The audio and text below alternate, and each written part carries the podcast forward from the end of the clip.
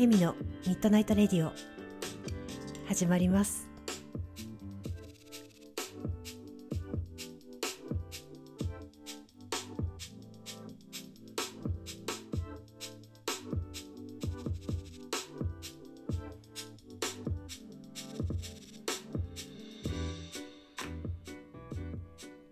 こんばんは、エミです。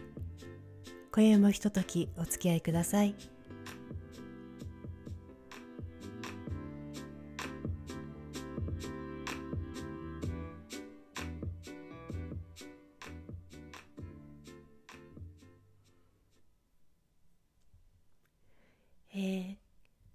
私の住む地域では今日はちょっと風の強い夜です。でも温度はねそんなに低くなくって私にとってはこうしてレディオを話すのにはちょうどいい心地のいい夜ですね。皆さんの地域ではどんな夜でしょうか？とは言ってもおそらく皆さん お眠りの時間帯かと思います。うん。最近えっ、と少しずつ空気が乾燥している日も出てきてまだねちょっと雨が降ったりとかでそこまでこう毎日乾燥するっていう感じではないんですけれどもこれからカラッカラに乾いた 季節がやってきますよね。私は結構それはえっとお肌と喉で キャッチするんですけれどもうん、なんかもう顔がピリピリしてきますね。危険です、うん、でいつも、えー加湿器空気清浄機に加湿器がついている。というあの形のものの加湿器をつけるんですけれどもなんか今年ふと思い立ってなんか空気清浄機と加湿器別々に買い直そうかなって思ったんですよ。皆さん多分あの両方ついてるの持ってらっしゃる方だと、まあ、ご存知かと思うんですけど結構お手入れ大変じゃないですか？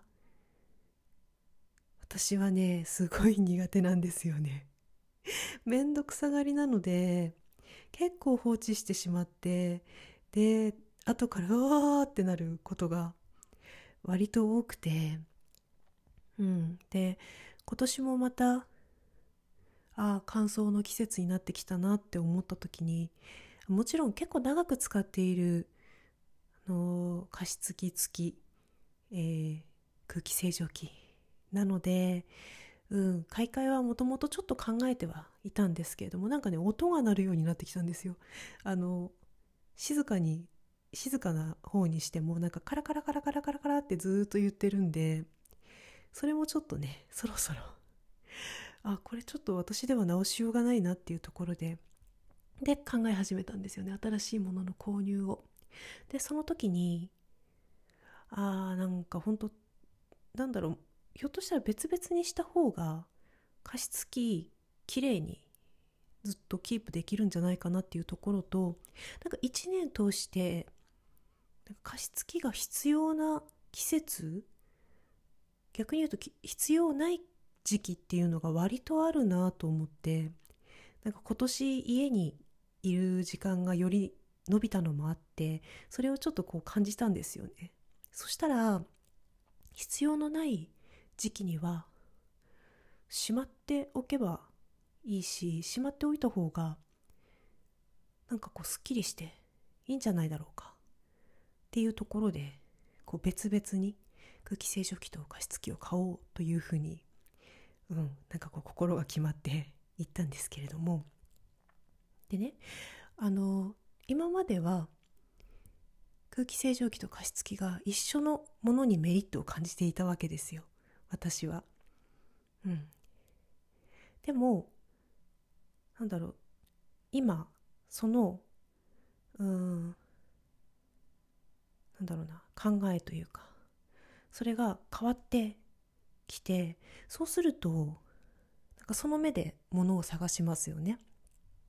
そうすると今まではその空気清浄機と加湿器が一緒になっているものの利点メリットというのが目によく入ってきていたんですけれども別々のものを選ぼうとすると今度は別々のものの利点メリットが飛び込んでくる私と同じように考える人たちもいるんだっていうことを知るわけです。うん。なんかこれってすごくなんだろうなこう自分の生き方とか今までの価値観っていうものが変わる時の感覚にすごく似てるなと ちょっと思ってね。で今日ちょっとお話ししてみようかなと思ったんです。うん。なんだろう。まず自分がそう思ったところから入ってくる情報っていうものが変わってきます。うん。そして今まではなんだろうこの A の方がいいよねって言っている人たちと意見が合っていたけれども自分の気持ちや考えが変わってくるとそちらの意見はなんだろうこう合わなくなってくる。そその意見とは合わなくなってくる。自分の中ではちょっと居心地が悪くなってくる。もっと心地いいものがあるんじゃないかっていうふうに気づき始める、うん、でもしここを分けてみたら、まあ、空気清浄機と加湿器を分けてみたらって思うと今度はその魅力が見えてくる。うん、でそういうものを良しとする人たちもいることをなんだろう自分が発見する。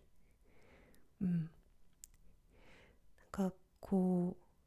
全てのことは自分自身が変化することで目の前の景色も状況も情報も入ってくる情報も変わってくる。なんかねそれが本当にあの身近な例としてうん今回あの加湿器と空気清浄機の話をしましたけれども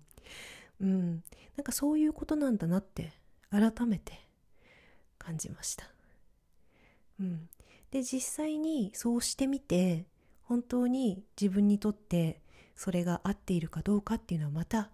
それを体験してみてのお話です。うん、合うかもしれないしあやっぱ一緒だった方が楽だったなって思うかもしれない。でもそれはやってみなければわからない。うん、なんかそんな風に世界はできているしこんなに小さなこと日常の小さな選択ももしかしたらもう人生を大きく揺るがすような選択も構造は同じです。うん、まず私が私自身の変化というものを認めるところから、うん、始まっていくんじゃないかなとあなたがあなた自身の変化を、うん、こう押し殺すことなく認めるところから全ては始まっていくんじゃないかと思います。うん、でそれでね、うん、この話は以前ひょっとしたら一度したことがあるかもしれないんですけれども今日もねちょっとお話ししたくなったのでお話ししてみるとうん何かを始めたり今までとは違った道を選んだりするときに私は私と相談をします。えー、いわば不言実行なんですね。あまり人には話しません。あまりというかほとんど。うん、事後報告です。決めてからの事後報告やってからの事後報告そんな感じです、うん、決めてからのっていうのもほとんどないかなただ今は私がこうすることにしたんだって言った時に決めてこう発した後にそれに対してどうこう言うような人たちの中にいないのでうん言ってもいいのかもしれませんが。何でしょう。私はね昔全然違ったんですよ。何でも最終的なところを人に相談して実は自分の心が決まっている時も背中を押してほしくて背中を押してくれそうな人に話をしたり迷っている時は違う案も出してくれそうな人に相談をしてみたり。うん。よーくしてました。うん。でいいと思うよって言ってもらえたらなんだろう動いたりとか。えそれはもうちょっとこうしてみた方がいいんじゃない？っていうアドバイスがあったら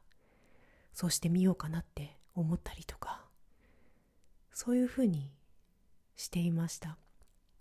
うん。でなんだろうそこからね随分変わったなと思うんですけどなんかその今みたいに不言実行になったのには何個か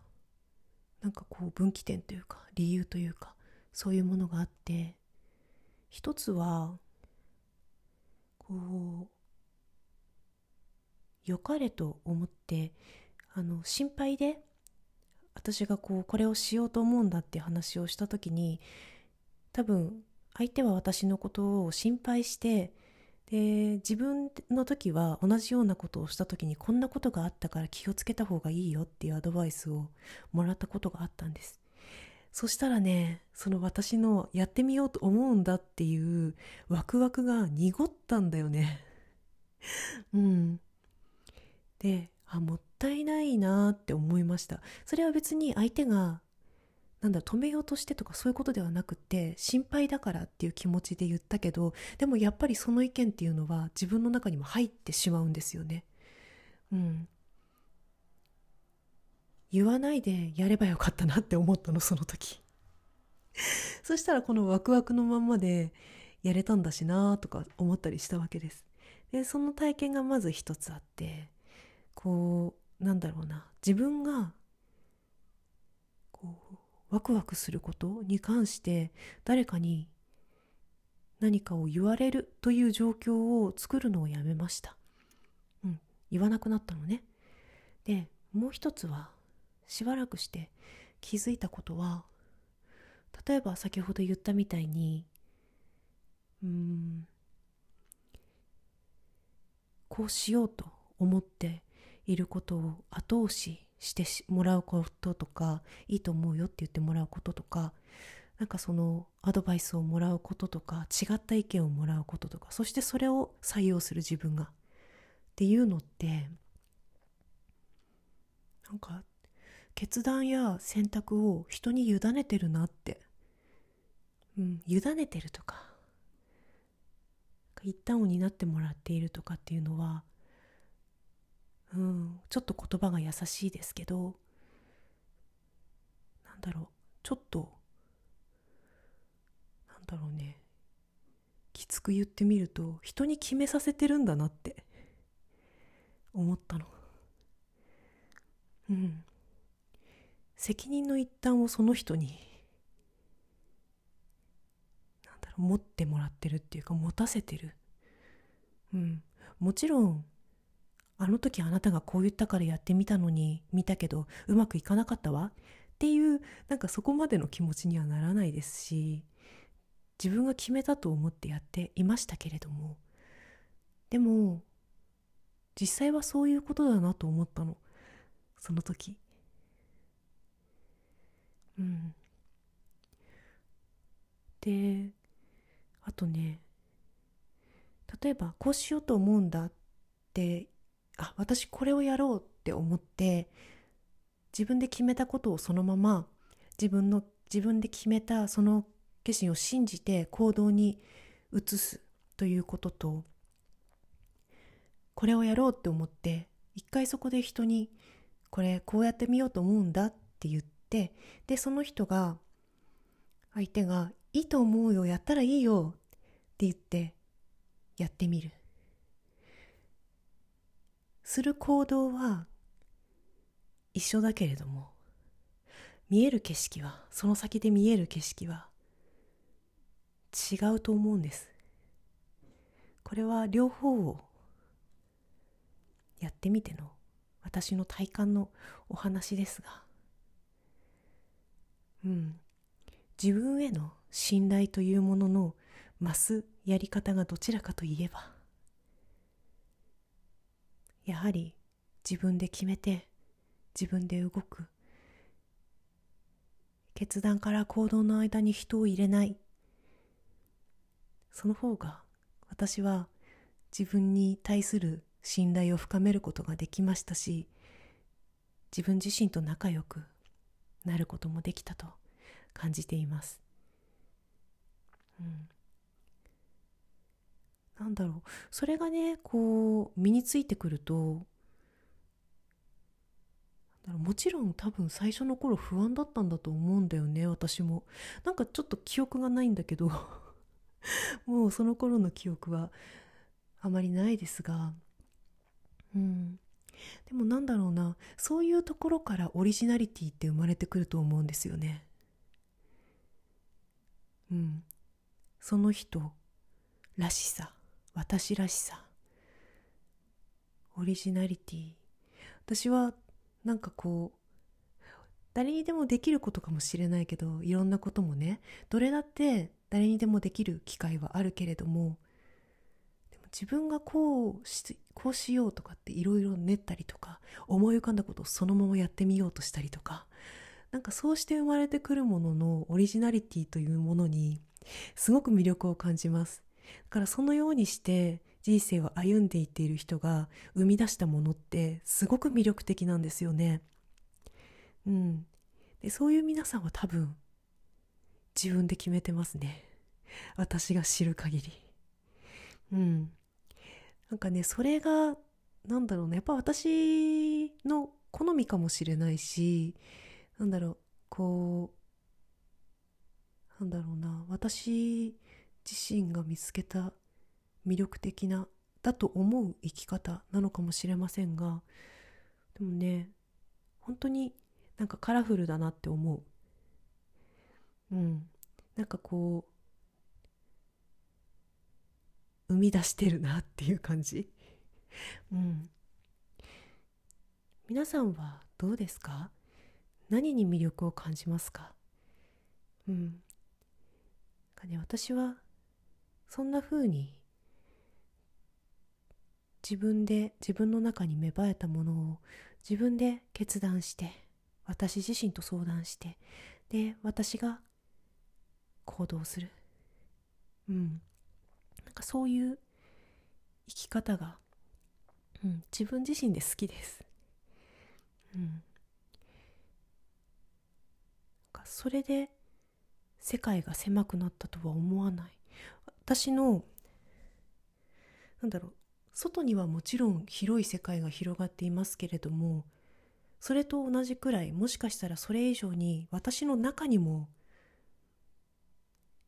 広い広い世界が広がっている。それは皆さんそうです。どちらに向けて探求するのか。うん。どちらに面白みを感じるのか、一度なんかそんなところをうん、触れてみたらいいんじゃないかなと思います。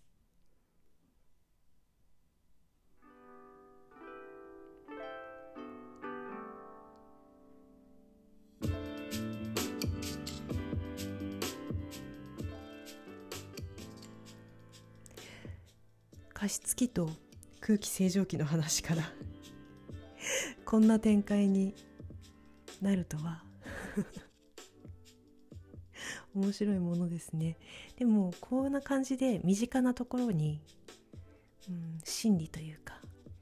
見えない世界とのつながりっていうのはあったりします。皆さんもそんな目で日常を見つめてみてください。